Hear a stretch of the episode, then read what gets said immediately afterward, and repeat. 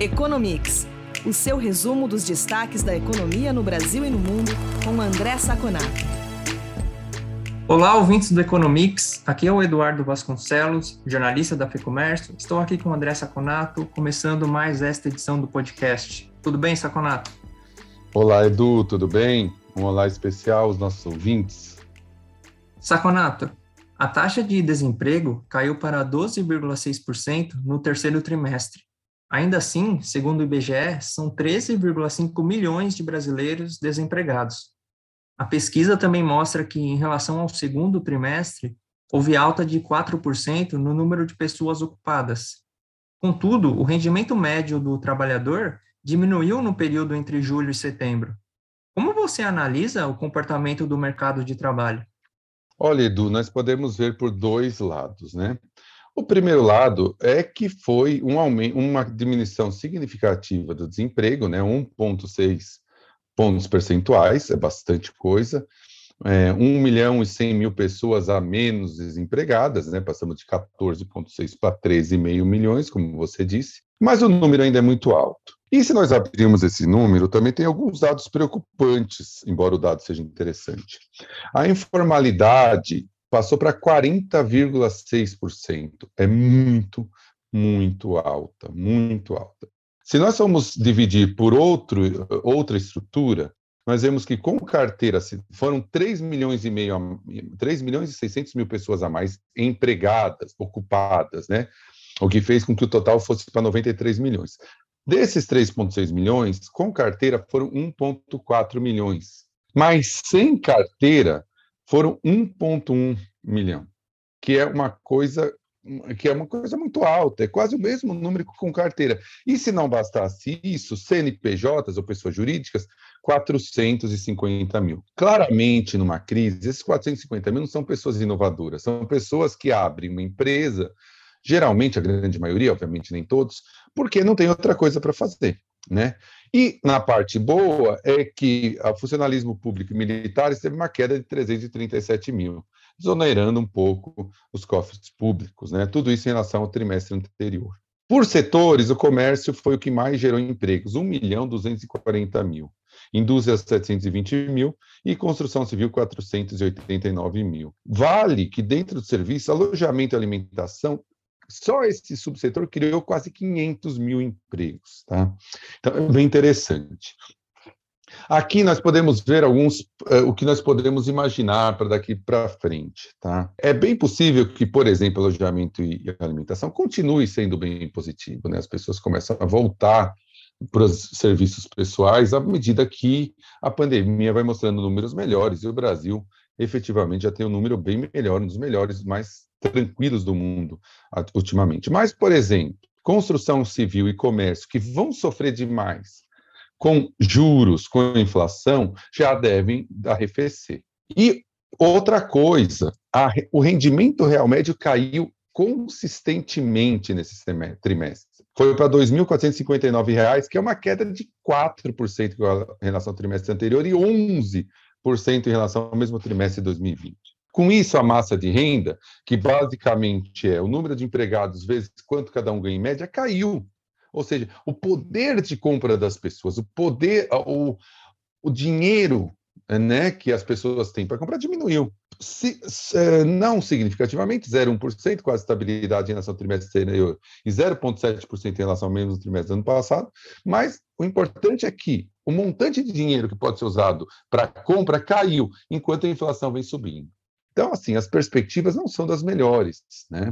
A perspectiva é que a gente tenha um arrefecimento dessa criação de desemprego, ainda numa taxa de desemprego muito alta. Precisamos ver os próximos dados, mas o, o quarto trimestre ainda deve ter algumas, né, alguns impulsos, mas o ano que vem é bem preocupante. Saconato, temos um fato curioso sobre a economia brasileira. Em outubro, o setor público completou três meses seguidos de superávit primário o que não acontecia desde 2014. 2014, vale lembrar, foi o ano em que o país passou a registrar rombos anuais consecutivos nas contas públicas. A meta fiscal deste ano é de déficit de 250 bilhões de reais. Essa é uma situação que ainda parece longe de se resolver, Contudo, a que se deve o resultado positivo agora em outubro? Olha, Edu, é, realmente o resultado foi muito bom, né? Quer dizer, você passou de um déficit nominal, né, que não conta juros, de 428 bi ano, no ano passado, no mesmo período, para 20 bi esse ano. De 5,38% do PIB para 0,24% do PIB. Óbvio que diminuíram demais as despesas com a pandemia. Né? Então, crédito, auxílios foram diminuídos, obviamente, era esperado que isso acontecesse. Houve um aumento da arrecadação, muito imposto estava. Ah, o governo permitiu que as empresas pagassem, acumulou para esse ano. Nós tivemos um crescimento do PIB de, vamos ter aí, de provavelmente 4,5%, 4,7%, que ajuda, né? lembrando que sempre a taxa da arrecadação é maior do que um, ou seja, para cada um, um real que se cria no PIB, 1% que se aumenta no PIB, se aumenta em maior proporção isso na arrecadação.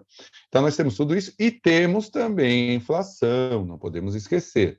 Aí o ouvinte vai me perguntar, mas como que a inflação ajuda o governo? Imagina o seguinte, a arrecadação do governo é uma porcentagem dos preços, é uma porcentagem da renda, que geralmente já vem com a inflação. Né? Quer dizer, uma, uma, um chiclete custava 10 reais e custa 11, o imposto é sobre 11, não sobre 10. Só que as despesas do governo, funcionalismo público, custos de contrato, elas não estão corrigidas pela inflação. Então, é, ele corrige a receita e não corrige a despesa. Isso dá, numa inflação de 10%, dá um valor gigantesco, né? não é pouco o valor de inflação. Mas não explica tudo.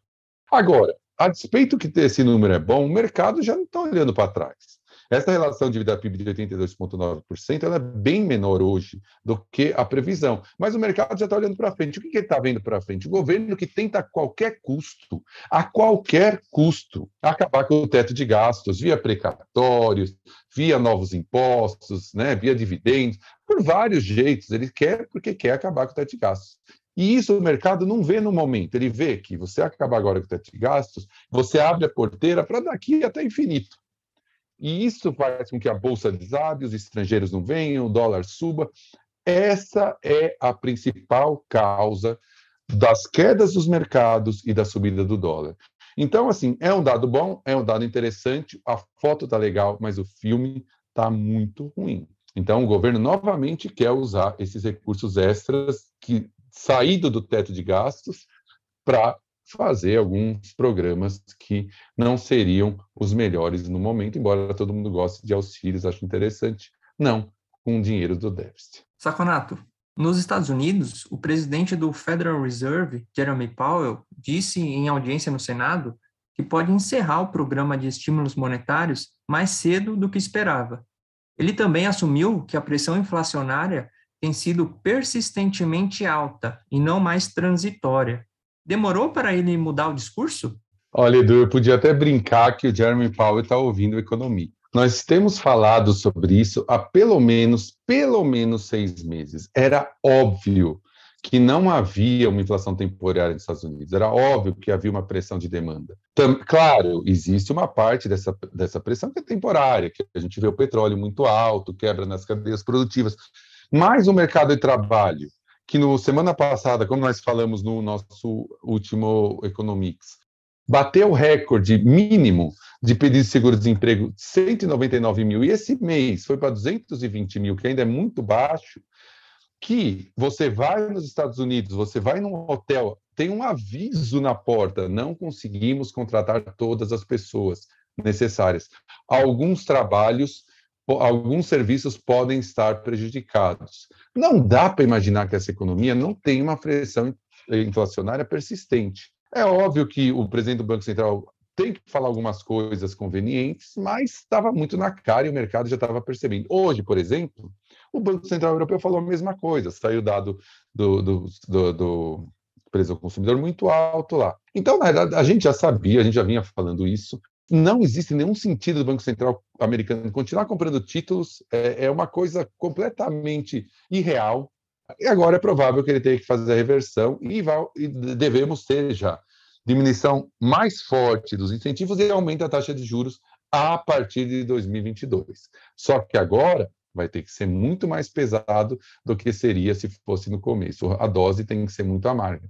Esperemos um 2022 com o cenário externo auxiliando muito pouco aqui a gente. Saconato, assim como a questão monetária nos Estados Unidos, nós vimos falando há algum tempo sobre a ideia de os bancos centrais lançarem moedas digitais. Na vanguarda deste assunto está o Banco Central da China. Pelo menos é o país que parece mais empenhado em adotar uma moeda digital. Como está o processo de implementação de uma versão virtual do yuan, a moeda chinesa? Olha, Edu, o mundo inteiro está de olho nisso. A China está muito na frente nesse quesito de moeda virtual. Né? Nós, como nós vínhamos falando, já está muito avançada, ela já existe, já tem alguma comercialização, mas ainda não é claramente disseminada. Né? Então, todos os olhos estão para lá. Por que todo mundo, o mundo inteiro gosta dessa ideia? FMI fica olhando os Estados Unidos, Europa. Porque a moeda virtual tem várias vantagens. Para o governo, é clara, fiscalização, não tem mais moeda física. Nós não falamos que quando uma pessoa quer se esconder do governo por algum motivo, ela usa nota, né? A gente até brinca, olha, quando uma pessoa vem com muita nota comprar uma coisa muito cara, você já desconfia, né? Então o governo vai ter fiscalização total, porque tudo vai ser eletrônico. E para as pessoas mais pobres é ótimo, porque elas vão ter acesso a produtos financeiros que antes não teriam. Está parado ali numa carteira, numa corretora, é muito fácil você ter acesso a isso, e a própria moeda já é um ativo, né, em alguns momentos. Tá? Na China, o governo está tendo alguma dificuldade de, de operacionalizar essa moeda, de tornar, de conquistar mentes e corações chineses. Por quê? Porque lá você já tem dois meios de pagamento que são muito, muito eficientes e muito usados, o Alipay e o ChatPay uma da Alibaba e outra da Tencent, né? que já dominaram a China. 90% dos pagamentos chineses, mais ou menos, são feitos com esse tipo de moeda. Né? Então, se você vai lá na China e pergunta para as pessoas, as pessoas ah, não tenho nenhum interesse no yuan digital, porque eu já uso, eu não uso mais nota, que nós já estamos muito é, avançados nisso. O costume é muito baixo, né? Mas nós sabemos que a China vai, isso vai acontecer na China até uma hora que o governo fale, não, agora todo mundo vai usar essa moeda e pronto, né? Não tem muita escapatória. Vai ser fácil no caso da China, porque o governo tem o controle, mesmo que sendo privado, de toda tecnologia que é usada em meios de pagamento. A hora que ele quiser, ele tira a privada e põe a pública, né? É, já existe 140 milhões de pessoas com carteiras digitais esperando ou guardando a yuan e 10 milhões de estabelecimentos prontos para aceitar. Foram usados 150 milhões de transferências até hoje, com valor de 10 bilhões de yuan, que não é muita coisa. Mas, com uma ressalva, a maioria desse yuan digital que está colocando aqui, o governo que deu, de graça para fazer loteria, ou em algum outro crédito, ou dando para as pessoas algum valor em um ano, dado que elas têm essas carteiras. Muito pouco é voluntário. Então, o caminho é longo, a China já está fazendo, é interessante a gente olhar como ela vai fazer e como isso vai evoluir, né? Mas ainda o caminho é longo, mas na China é muito mais fácil. Nos países democráticos vai ser bem mais difícil. É interessante a gente acompanhar esse movimento, que é o movimento do futuro, sem dúvida nenhuma. Saconato, é isso por essa edição. Obrigado pela entrevista. A gente volta a se falar na próxima edição do Economics. Ó, Edu, muito obrigado pela nossa conversa, obrigado aos ouvintes que estiveram conosco até agora e nos falamos na próxima edição do nosso podcast.